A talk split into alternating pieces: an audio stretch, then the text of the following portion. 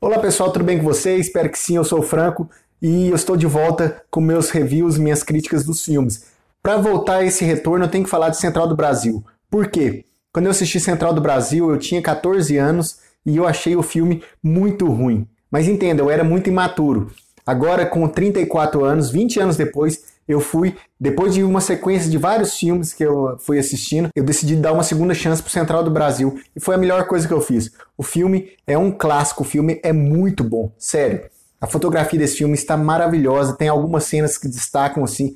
Eu tenho uma cena específica que me chamou bastante atenção foi uma hora que mostrou uma igreja no meio do, do, sertão assim. Parecia uma pintura essa imagem. A direção do Walter Salles está muito boa, a trilha sonora é muito boa, mas o que destacam são as atuações. Todo o elenco secundário, ele é muito bom, mas claro que eu tenho que falar da Fernanda Montenegro. Finalmente eu entendo quando o pessoal fala que a Fernanda Montenegro foi roubada no Oscar. Realmente, ela merecia todos os prêmios pelo Central do Brasil. Ela, a atuação dela está impecável. A gente acompanha todo o arco da, da personagem dela Tipo, a gente começa com raiva do personagem, depois a gente fica com dó e depois a gente fica com raiva e vai nessa sequência. Tipo, a gente tem todos os sentimentos com eh, esse personagem da Fernanda Montenegro. Uma coisa eu recomendo para você que não gosta do Central do Brasil, às vezes você foi como eu, assistiu lá na estreia, naquela época, e realmente eu não gostava e falava, eu não gosto do Central do Brasil, mas parece que eu fui amadurecendo meu gosto pelo cinema, eu tenho vários filmes nacionais, eu gosto de vários filmes nacionais, e por que não o Central do Brasil? Eu dei a segunda chance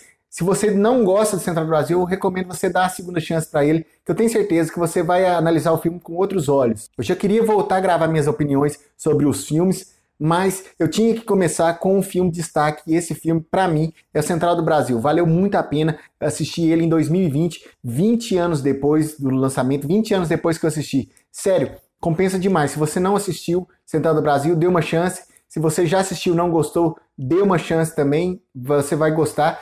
E se você já gosta de Central do Brasil, deixe seus comentários tanto no podcast, que esse conteúdo vai estar no podcast, como também no nosso canal no YouTube, youtube.com barra alguma coisa cinema. É isso, um abraço, até a próxima e fui!